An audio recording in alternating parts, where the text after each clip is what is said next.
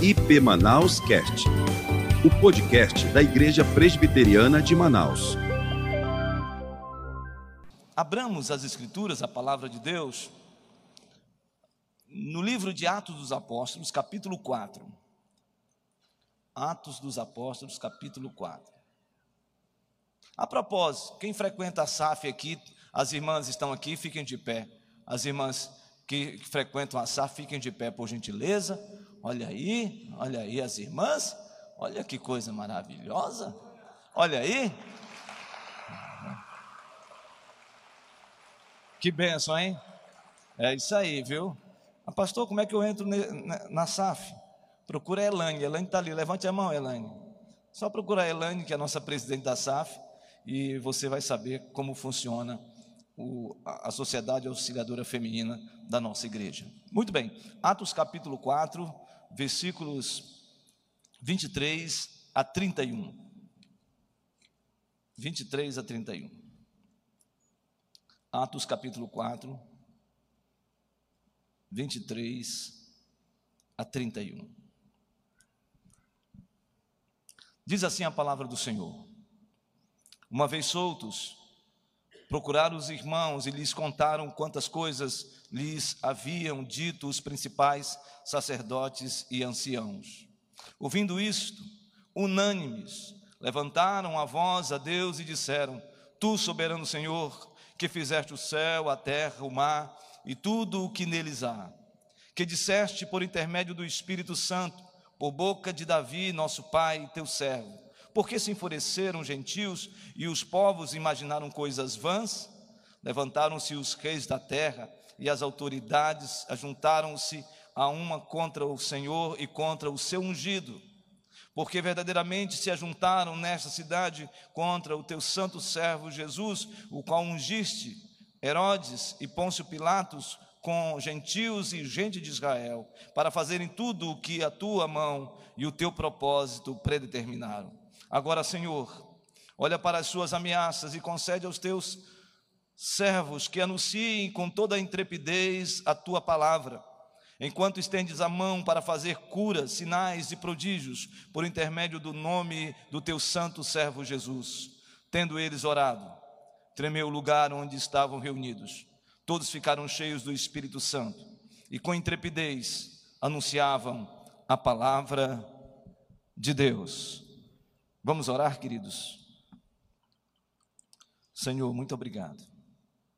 Obrigado por essa noite tão tão indizível na tua presença. Pedimos agora a iluminação do Senhor.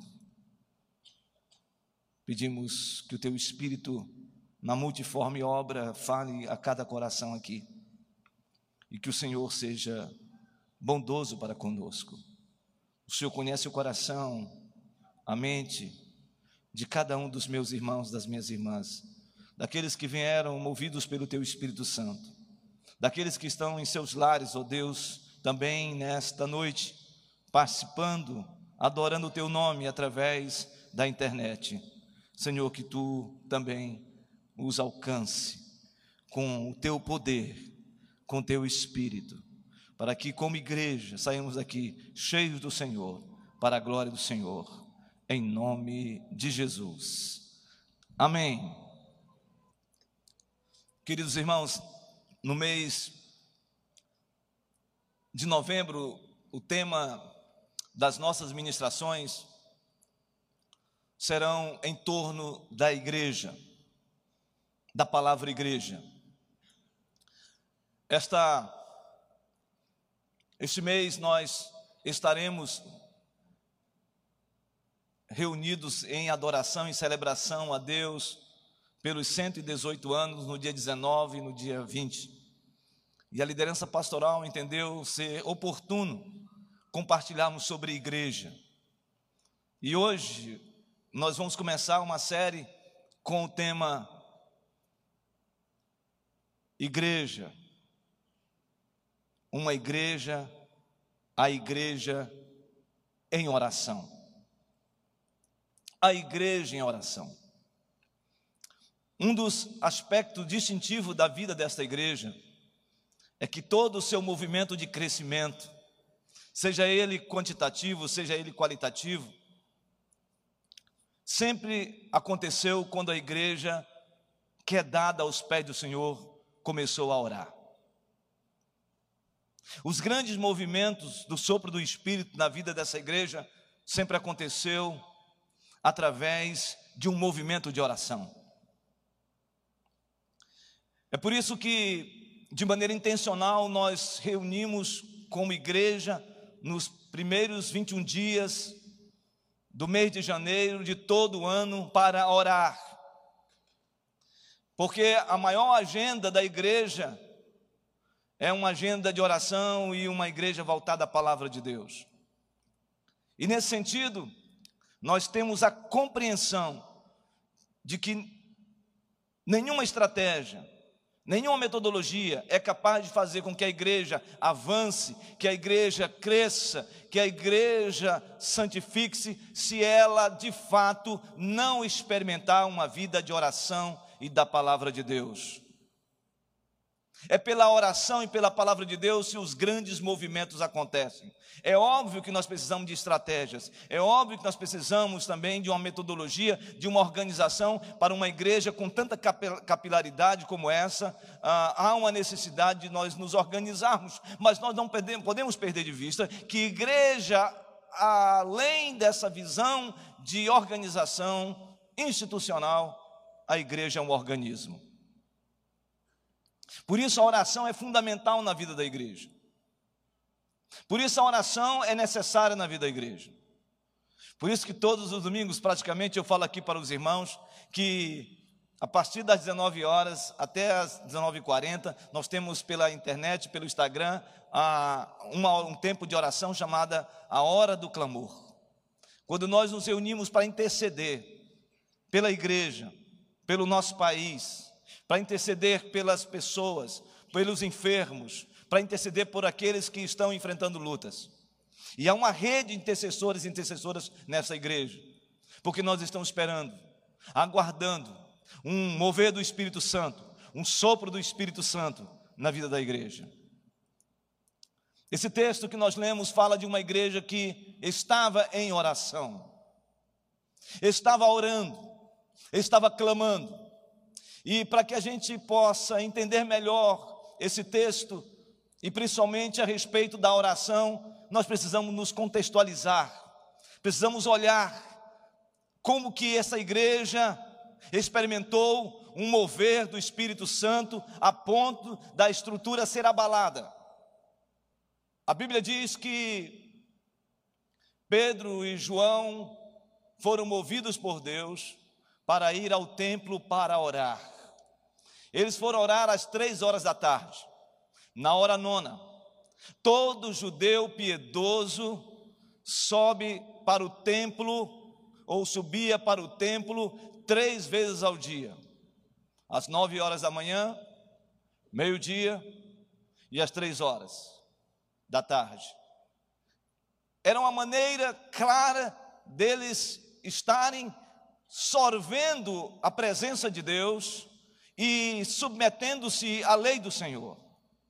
E era assim que eles faziam. E era muito natural na vida de Pedro e João irem também ao templo.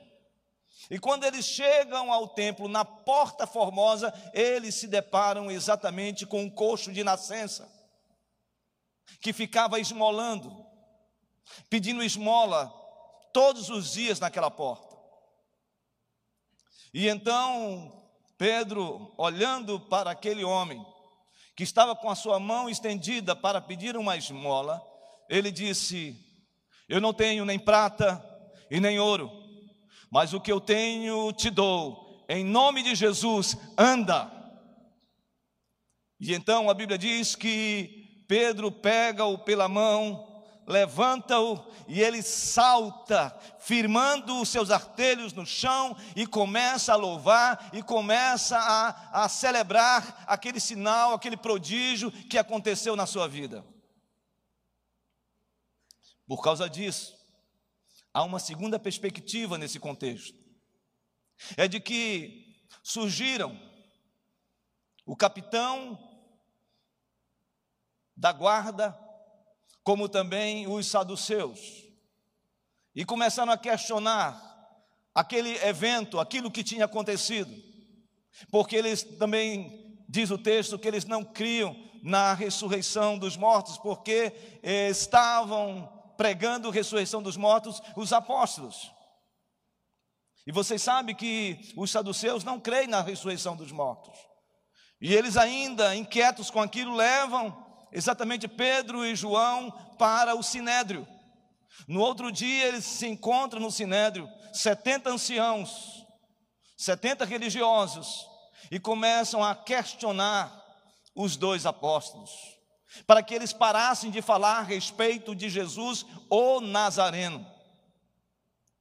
E eles então dizem que eles não poderiam deixar de falar sobre aquele que ressuscitou dentre os mortos, aquele que operou milagres, aquele que interveio de uma maneira poderosa na vida humana e fez com que houvesse uma revolução, um impacto em toda a Judéia.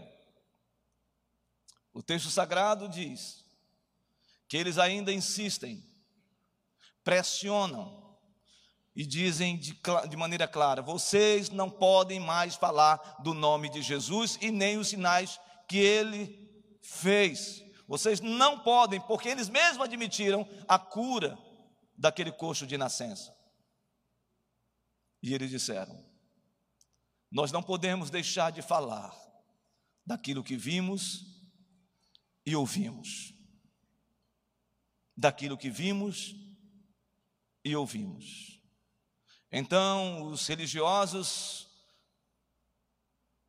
expulsaram do sinédrio escorraçaram aqueles dois apóstolos, e eles saem daquele lugar. E o texto sagrado que nós lemos diz que a primeira coisa que eles, que eles fizeram foi exatamente ir ao encontro de irmãos que estavam numa casa em oração. Uma igreja em oração. Uma igreja em oração é uma igreja encorajadora. Uma igreja em oração é uma igreja que gera encorajamento no coração das pessoas. E o versículo de número 23 nos chama atenção para isso. Diz assim a palavra de Deus: Uma vez soltos, procuraram os irmãos e lhes contaram quantas coisas lhes haviam dito os principais sacerdotes e os anciãos.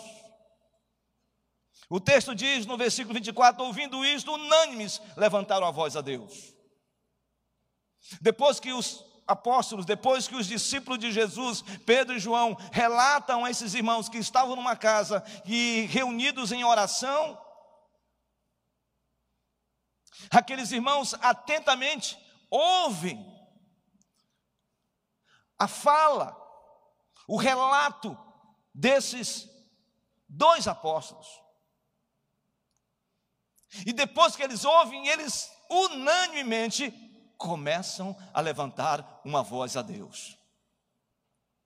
Me parece algo interessante quando a gente pensa nesse texto, porque eles, as pessoas poderiam ter dito assim: não, vocês estão sendo perseguidos, vocês estão sendo atacados, vocês estão sendo vilipendiados, não há espaço para vocês permanecerem aqui, não fiquem aqui, não estejam aqui, saiam daqui, corram, porque vai surgir uma grande perseguição contra nós, porque pelo, pelo que vocês estão contando.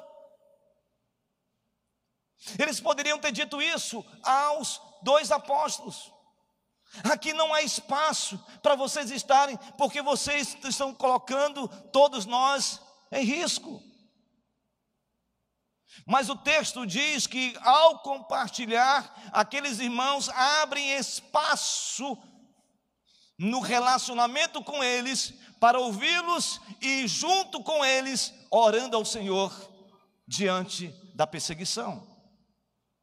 Sabe, irmãos, isso me chama atenção, porque igreja é necessário ser isto, ser um lugar de encorajamento, ser um espaço de graça, ser um espaço de misericórdia, ser um espaço de cumplicidade ser um espaço terapêutico no sentido de restauração e de reconciliação na perspectiva espiritual.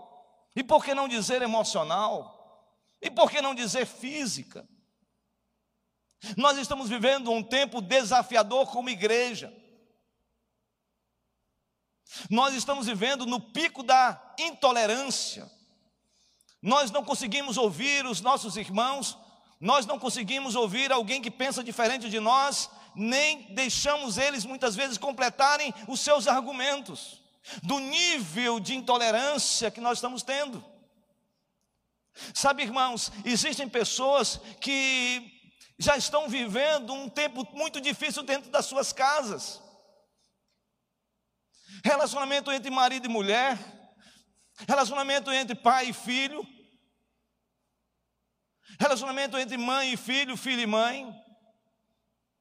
Nós temos percebido que há pessoas que não têm mais espaço para compartilhar no trabalho, não tem mais espaço para compartilhar na universidade, não tem mais espaço para compartilhar suas lutas nas relações interpessoais. Nós estamos percebendo que as pessoas não têm mais lugar aonde ir, e a igreja é e deve ser o espaço de graça para que essa gente que em todos os lugares que estão indo estão desesperançados, precisam ter esperança. E a esperança, irmãos, a igreja como noiva de Cristo tem que propiciar esse ambiente. Nós não podemos perder isso como igreja. Eu creio que nós estamos chegando no final, ou no final de todas as eras e tempos, eu creio nisso. Porque quando a gente lê Mateus capítulo 24, que diz: Por se multiplicar a iniquidade, o amor de muitos se esfriará, é o que nós estamos vendo. A palavra de Deus diz que aquele que não ama o seu irmão não ama Deus. Porque Deus é amor.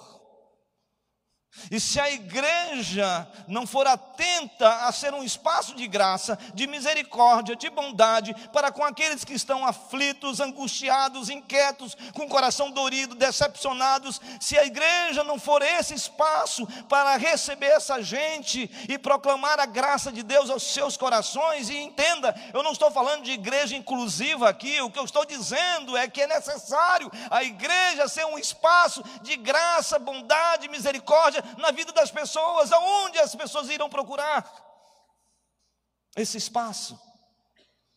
Esses irmãos, eles estavam sendo perseguidos e eles foram para uma casa, uma igreja que estava em oração. Eu não sei como você está, eu não sei se você tem se sentido assim, onde não há um espaço, onde não há um lugar onde você se sinta amado, querido, onde você se sinta que está sendo bem recebido. Eu não sei como que você tem se sentido, mas eu quero dizer para você que esta igreja, como noiva de Cristo, está aqui aberta para você ser ministrado, confortado pela palavra de Deus. Pela palavra de Deus.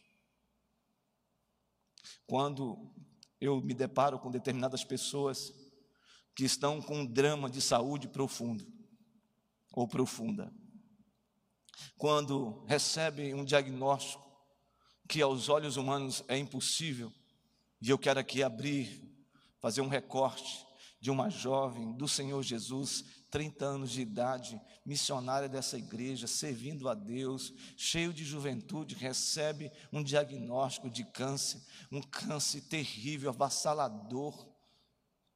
E eu perguntei para ela: Como você está? Ela disse: Eu estou firme com Jesus. As nossas questiúnculas caem por terra, as nossas divisões caem por terra. Quando a gente está assim, a gente começa a perceber de que não vale a pena a gente se degladiar, não vale a pena a gente se levantar, não vale a pena a gente gerar animosidade entre os irmãos. O que vale a pena, na verdade, é que a gente se encontre em paz com Deus. Em paz com Deus. Em paz com Deus. Segundo aspecto que me chama a atenção desse texto, dessa igreja em oração, é uma igreja que crê na soberania de Deus. É uma igreja que crê na soberania de Deus. Versículo de número 24 diz: Ouvindo isto, unânimes levantaram a voz a Deus e disseram: Tu, soberano Senhor, que fizeste o céu, a terra e o mar e tudo o que neles há. É interessante porque ele usa uma expressão, a primeira coisa é tu, soberano. Esta é oração desses irmãos. É uma oração reconhecendo a soberania de Deus. E a palavra soberano no original grego é despotis, que significa déspota, aquele que tem poder e autoridade inquestionável, indiscutível. Aquele que fala acontece. Aquele que manda e as coisas precisam serem obedecidas. Aquele que faz daquilo que não existe ter existência. Aquele que tem o poder da palavra, sempre a última palavra é dele. E quando ele fala, tudo deve ser obedecido. Essa igreja olha para Deus e diz: Tu és soberano, Senhor. Tu és o Deus transcendente.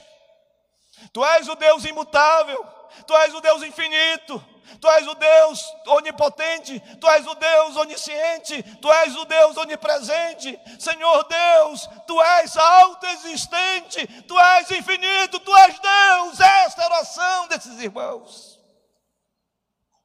Reconhecendo a glória de Deus. Irmãos, a manjedoura está vazia. Irmãos, a cruz está vazia, irmãos. O túmulo está vazio, mas o trono de Deus está preenchido com a presença de Deus. Está sentado no trono o Rei dos Reis, o Senhor dos Senhores. O nome dele é Jesus de Nazaré. Nada foge ao seu controle e nem ao seu domínio. Então, por que estamos inquietos?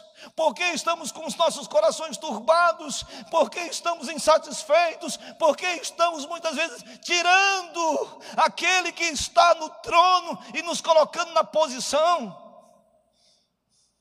Se acalme, Ele continua reinando, Ele continua regendo.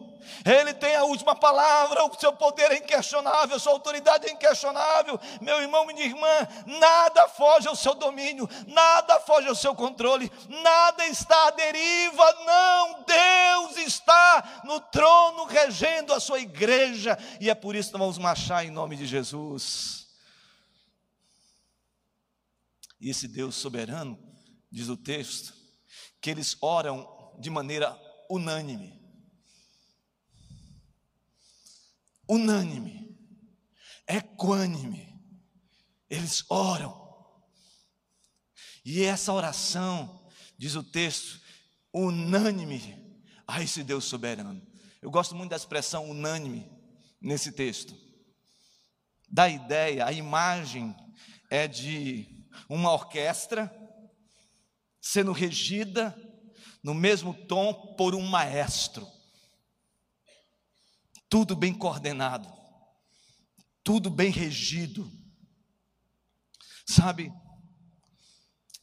esses irmãos estavam orando como uma orquestra e eles estavam sendo regidos pelo Espírito Santo. Espírito Santo. Era o Espírito Santo que estava ali regendo movendo, e eles começam a adorar, eles começam a orar, clamando, dizendo quem é Deus, esse Deus todo-poderoso, extraordinário, e eles então falam quem é esse Deus. E eles dizem três coisas nesse texto que me chama a atenção a respeito desse Deus. Primeiro que esse Deus, ele é o criador de todas as coisas. Ele transformou o caos, dando forma aonde estava informe. Gênesis capítulo 1, versículo 1 diz que no princípio criou Deus os céus e a terra. A terra era sem forma e vazia, e o Espírito Santo de Deus pairava sobre as águas. E disse Deus: haja luz e houve luz. O nosso Deus é o Deus criador de todas as coisas. Ele criou o universo, ele criou os sistemas solares, ele criou as galáxias, ele criou as estrelas, ele criou todas as coisas, Ele fez o mundo, Ele criou este lugar, Ele estabeleceu os seus, o seu poder sobre todos os atos criativos dele, Ele está na direção de todas as coisas, Ele fez todas as coisas, Ele criou a mim e a você, meu irmão. Então você não está à deriva, você não está caminhando para o caos, o Deus Criador que nos criou, que nos forjou, esse Deus está conosco porque apesar da sua transcendência, ele é imanente. Apesar desse Deus poderoso ter criado tudo o que ele criou, ele se preocupa com, com o que ele criou, ele se preocupa comigo e com você. Você não está sozinho nessa caminhada, você não está sozinha nessa caminhada, você não está à deriva, o Senhor está com você. E se há um caos na sua vida, se há um caos nesse país, Deus vai transformar esse caos numa grande vitória em nome de Jesus. Mas o texto diz que além dele ser o criador de todas as coisas, esse texto aqui fala que esse Deus é um Deus que se revela. Esse Deus não se revela só na revelação geral, de se revelar através dos seus atos criativos, como eu afirmei aqui. Não somente através da fauna e da flora, de tudo que foi criado por Ele, esse Deus se revela de maneira especial. Esse Deus se revela através de Jesus Cristo.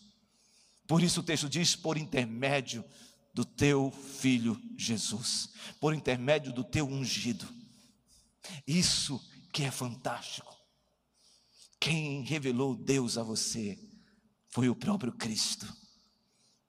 E o Verbo se fez carne e habitou entre vós, cheio de graça e de verdade, e vimos a sua glória, a glória do unigênito do Pai. João capítulo 1, versículo 14.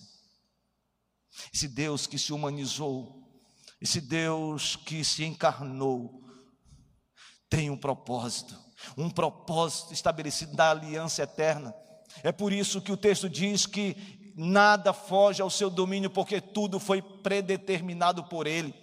Ou seja, antes da fundação do mundo, o Senhor Deus já tinha estabelecido uma aliança, um pacto da redenção com o seu filho para redimir uma, uma, uma humanidade que estava totalmente sem, sem perspectiva, caminhando para a morte, morte eterna. E em Cristo Jesus, esse Deus maravilhoso, encarnado, fez com que você e eu fôssemos agraciados pela santa, bendita graça de Deus. E é por isso que nós fomos redimidos e salvos salvos pela graça. Esse Deus também, além de ser um Deus que se revela, além de ser um Deus ah, criador, o texto fala que Ele é um Deus da história. E eu gosto muito dessa expressão, porque no versículo de número 26 diz assim: Levantaram-se os reis da terra e as autoridades ajuntaram-se a uma contra o Senhor e contra o seu ungido, porque verdadeiramente se ajuntaram nessa cidade contra o teu santo servo Jesus, o qual ungiste Herodes e Pôncio Pilatos com gentios e gente de Israel, para fazerem tudo que a tua mão e o teu propósito predeterminaram O nosso Deus é o Deus da história.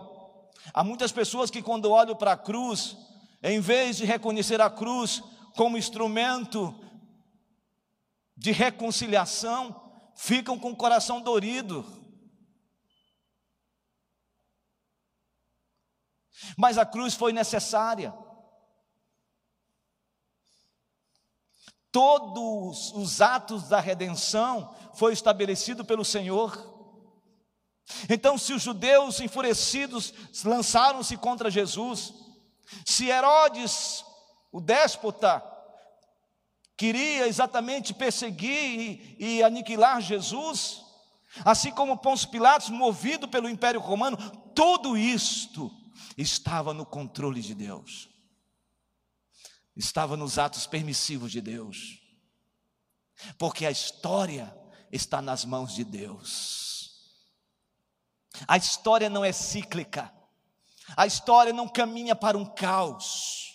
A história tem início, meio e fim. A história, ela caminha para uma consumação final. Ah, irmãos e irmãs, vai chegar um grande dia, o grande dia da volta do nosso Deus Todo-Poderoso, Criador dos céus e da terra. Jesus vai voltar, a igreja precisa continuar falando: Maranata, hora vem, Senhor Jesus Cristo. É isso que está acontecendo. Todos esses, esses embates, todas essas ações, todas essas questões que estão acontecendo, é um arquétipo, é um cenário que Deus está preparando, porque Ele está no controle da história e Ele sabe que a palavra final nessa história é do Senhor Jesus Cristo. Vai chegar esse grande dia, meus irmãos, Ele voltará, a igreja vai se encontrar com Ele, os mortos em Cristo ressuscitarão, aqueles que verão serão revestidos de incorruptibilidade, e um grande clangor de trombetas se soarão, e o povo de Deus, o povo Santo Senhor, encontrando com Ele nos ares, estarão declarando a Ele a honra, a glória, o domínio pelos séculos dos séculos, e a igreja diz amém, e é isto que é importante na vida da igreja, Deus está no controle da história, então não se preocupe pelo que está acontecendo no Brasil, não fique inquieto pelo que está acontecendo, não procure pegar em armas que não são suas, deixa Deus conduzir a história, Ele está conduzindo a história, nós fazemos parte dessa história, nós temos responsabilidade humana nessa história, mas aquilo que é de Deus, é Deus que vai fazer, em nome de Jesus, e se houver perseguição nesta igreja, no Brasil, saiba de uma coisa, nós estaremos aqui ainda adorando a Deus, louvando a Deus, dizendo: Deus, só tu és Deus, só tu és Deus, só tu és Deus Deus e não há outro além do Senhor. É isto que nós precisamos. Descansar, porque Ele está no controle da história. Esses irmãos estavam orando assim. E sabe por que eles estavam orando assim? Porque eles sabiam que aqui é o embrionário do início de uma grande perseguição. A igreja cresce quando ela é perseguida. Interessante isso. Tem gente que não quer, não, eu não, Senhor. Então, irmãos, preste atenção. Tem gente que, se for colocado na parede e colocar um, um espetinho nele, ele nega Jesus. Um missionário aqui do Amazonas,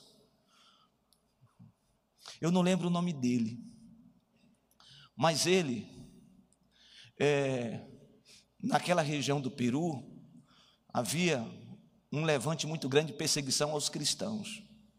Ele estava pregando na igreja. Chegou o sendeiro luminoso, eu não sei de qual, não sei se é do Peru ou da Colômbia, mas chegou esse essa guerrilha e tirou todos os, os jovens para fora da igreja. E colocaram todos os jovens na frente da igreja. E ele conta que a, a pergunta foi: vocês negam a Jesus? Ou vocês querem morrer por Jesus? Aqueles jovens foram cheios do Espírito Santo. Eles disseram: Nós não negaremos Jesus. Todos foram metralhados por uma causa: Jesus. Qual é a causa que você está lutando? Será que nós estamos lutando pelo Evangelho? Ou será que nós estamos lutando nossos, nossas próprias vontades e as nossas percepções? Se for pelo Evangelho, eu estou com você. Se for pelo Evangelho, de não negociar os princípios e valores da Bíblia, eu estou com você. Mas se for algo somente do homem, não é de Deus. Por isso, como igreja, nós estaremos aqui denunciando o pecado, profetizando em nome de Jesus a voz profética da igreja. Nós jamais negociaremos o Evangelho, ah, jamais abriremos mão dos propósitos de Deus que está na palavra dEle, porque nós cremos que só o Evangelho transforma, só o Evangelho transforma, só o Evangelho transforma. Então, esse, essa oração desses irmãos e aí, irmãos, no versículo de número 29, ele diz, eles dizem algo que me chama a atenção. Eles dizem: Agora, Senhor, olha para as suas ameaças e concede aos teus servos que anuncie com toda a intrepidez a tua palavra, enquanto estendes a mão para fazer cura, sinais e prodígios por intermédio do nome do teu santo servo Jesus. Essa igreja, que é uma igreja que ora para encorajar os irmãos, essa igreja que ora crendo na soberania de Deus, essa igreja, ela ora porque ela crê na palavra de Deus. Enquanto o Senhor está fazendo sinais, prodígios e maravilhas no nosso meio, Senhor, estende a tua mão poderosa e nos dá intrepidez, nos dê ousadia. É interessante que eles não pedem aqui para cessar a perseguição. É interessante que eles não pedem aqui para cessar todo tipo de privações e tribulações. Esse texto está dizendo, Senhor, nós queremos continuar pregando a tua palavra, não importa quem esteja nos perseguindo, não importa se alguém está se levantando contra as nossas vidas, o que nós queremos é que o Senhor nos encha com seu espírito, para que tenhamos autoridade, para que tenhamos força para pregar a tua palavra. É isso que nós precisamos. É isso que a gente precisa nas nossas universidades, não ter receio de pregar a palavra de Deus. É isso que nós precisamos nas nossas escolas, de não temer de pregar a palavra de Deus. É isso que nós precisamos fazer naqueles momentos estratégicos do nosso trabalho, de não ficarmos escondidos, mas sim apregoar o ano aceitável do Senhor. É isso que nós precisamos quando nós nos reunimos com os nossos amigos e amigas, muitas vezes, e todo mundo fala um monte de baboseira e a gente fica calado, omisso. É para isso que nós precisamos demonstrar através do nosso testemunho, pregando o Evangelho da graça para essas pessoas. Eles não estavam aqui com receio de Herodes, eles não estavam com receio de Pôncio Pilatos, eles não estavam com receio com relação aos judeus e as perseguições que viriam sobre eles. Não, eles queriam era que o Senhor Deus desse autoridade para eles, revesti-los de autoridade para pregar o evangelho. É isso que nós precisamos. É isso que a igreja precisa. É vergonhoso quando a igreja se vergonha de pregar o Evangelho. Nós estamos perdendo muito tempo. Nós estamos perdendo muito tempo com confusão, com discussão inócuas. Sabe, o mundo que nós estamos vivendo está ofuscando o propósito maior do Evangelho. Deus não quer que você proteja o Evangelho. Deus não quer que você fique dizendo assim: ah, eu estou fazendo isso por causa do Evangelho. Deus não, não precisa disso. O que Deus quer é que você seja usado para proclamar o Evangelho. Porque muita gente está fazendo apologia do Evangelho, mas não está vivendo o Evangelho. Vida complicada, pecado, fofoca, mentiras, engodos, enganos gente se levantando contra a autoridade constituídas pelo Senhor.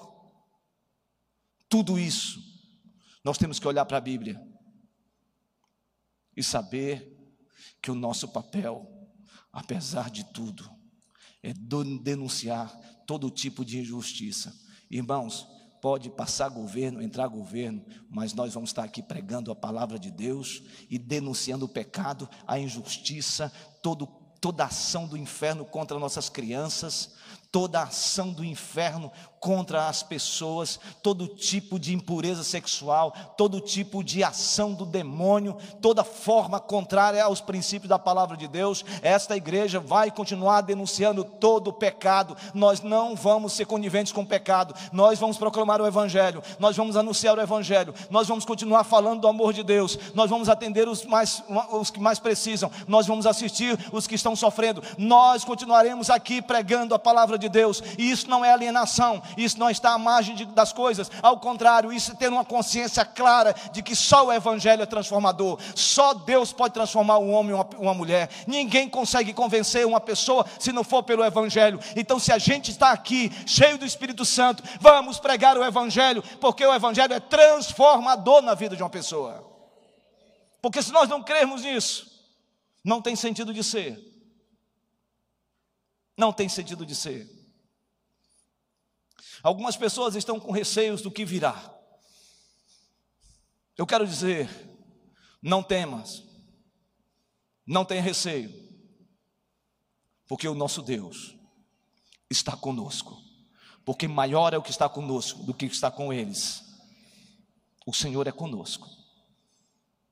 E eu vou dizer para vocês que Deus antes da sua volta, vai derramar um grande avivamento no meio da igreja. Um grande avivamento. Ai, irmãos, saiam daqui cheios do Espírito Santo. E o texto termina dizendo assim, no versículo 31. Tendo eles orado, eles terminaram de orar, tremeu o lugar onde estavam reunidos. Você já pensou nisso? Você já participou de uma reunião assim, de oração? É, irmãos? É. Pode falar, faz de novo, Senhor, não é? Você já participou de alguma oração assim? Quem já participou, que viu o negócio acontecer mesmo e a coisa foi assim, que você diz: Meu Deus, eu não estou aguentando isso, levanta a mão aí. Olha aí, olha aí. Tem a turminha do foguinho aí, rastilho de fogo. É. Certo dia, eu estava orando com dois irmãos. Nós sentamos, demos as mãos e começamos a orar. Isso ainda na nossa casa, lá em Rio Branco, Acre. Eu estava iniciando a minha vida cristã. E eu estava sentado, mãos dadas. E nós começamos a orar. Orar. A Losânia sabe que tem o Frank, que é um amigo nosso, um irmãozão muito querido. É, ele gosta de orar bastante não é? Às vezes a gente ele continua orando, a gente vai fazer as coisas e volta e continua, ele está continuando orando. Mas naquele dia foi um dia especial, porque nós estávamos mais de duas horas orando, clamando, de mãos dadas, transpirando, um suor e tudo mais. E um certo momento, nós sentimos um estalido, um sopro de Deus. E eu comecei a sentir que parecia que eu estava levitando. Eu estava assim, sentindo aquela presença maravilhosa. E eu estava subindo, subindo, subindo. Eu falei: Senhor, por favor, tem misericórdia. O receio de tanta manifestação do poder de Deus. Eu sei que muitos aqui já tiveram experiências lindas com o Senhor. Meu desejo é que a nossa igreja experimente isso. E para isso, nós teremos a maior, e todos aqui estão convocados para nós orarmos pela nossa nação, orarmos como igreja. Qual vai ser o dia, pastor Marinho? 25 de novembro, nós vamos fazer uma vigília aqui no Pedras Vivas, mas uma vigília de adoração, de oração, de clamor, e toda a igreja está convocada Viu? Pastor, meus filhos, traga os seus filhos. Vamos estar para o outro lado ali, vão orar também. Não é? E vai ser uma coisa maravilhosa. Então vamos ter aqui uma vigília das sete da, da noite até as dez horas. E quem quiser ficar mais, aleluia. Tá certo? Mas vai ter. E eu creio que vai acontecer sinais, prodígios, curas, milagres, coisas maravilhosas. Nós já estamos orando, já estamos clamando para esse dia. Você precisa estar aqui. Quem vai estar aqui nesse dia, levanta a mão que eu quero saber. Porque eu estou pensando na arena da juventude, mas eu estou pensando aqui também. Então, meu irmão, se prepare. Traga todo mundo. Traga os seus grupos familiares, traz esse movimento, porque vai ser uma coisa maravilhosa. Eu sinto que vai ser um mover do Espírito Santo. Ah, irmãos, o lugar vai tremer. Não, pastor, por favor, faz isso não. Mas fique tranquilo, é de Deus. Então o lugar tremeu, o impacto foi poderoso. É lógico que foi uma espécie de ação de Deus tão poderoso, tão extraordinário, que o texto diz que eles todos ficaram cheios do Espírito Santo. Eles ficaram na plenitude do Espírito. Eles experimentaram a unção do Espírito, eles experimentaram o mover de Deus, a palavra plenitude e enchimento aqui é plerou, eles ficaram transbordados pelo Espírito Santo, cheios da unção de Deus, cheios da presença de Deus, e começaram a glorificar a Deus, Senhor, Tu és maravilhoso, Tu és o Deus eterno, não há outro além do Senhor, só o Senhor é o nosso Deus, nós cremos no Teu poder, nós cremos na Tua unção, nós cremos na manifestação do Teu Espírito, ah Senhor Deus, enche os nossos cântaros, enche as nossas vasilhas, enche com azeite, enche com teu poder, enche com a tua presença, enche com a tua glória, Senhor. Visita a tua igreja nesse momento, em nome de Jesus. Aleluia, aleluia, aleluia, aleluia, aleluia. Irmãos, hoje eu estou com vontade de pregar até meia-noite. Vamos ficar de pé e vamos orar. Se Deus, essa igreja, em oração, uma igreja que ora é uma igreja que encoraja. Eu quero que você saia daqui encorajado. Encorajado, viu, irmão? Eu quero que você saia daqui crendo na soberana vontade de Deus. Que você saia daqui com essa convicção clara de que tudo que acontece aqui é pela palavra de Deus. Pela palavra de Deus. Vamos orar. Senhor, muito obrigado por esse momento na tua presença. Obrigado porque estamos aqui precisando da Sua presença na nossa vida. Senhor, nós temos passado por momentos difíceis, momentos desafiadores. Meus irmãos que estão na internet, participando do culto, certamente também estão. Mas, Senhor, nós queremos agora depositar nossa confiança em Ti, confiar em Ti, porque Tu és soberano, Tu és o nosso Deus. Como diz Sua palavra, o salmista, bem nenhum possuo a não ser o Senhor. É o Senhor que está comigo, é o Senhor que está com os meus irmãos, minhas irmãs. Deus vem com teu bálsamo, Deus vem com teu óleo, vem com tua presença, em nome de Jesus. Amém, Senhor. Igreja do Senhor, recebam a bênção, bênção apostólica. Que a graça do Senhor Jesus Cristo, o amor de Deus, o nosso Pai, e as consolações e as virtudes e o poder do Espírito Santo sejam abundantes sobre suas vidas, meus irmãos que aqui estão, meus irmãos que estão em casa ou em qualquer local, e sobre a igreja do Senhor, militante por toda a face da terra, agora e para sempre.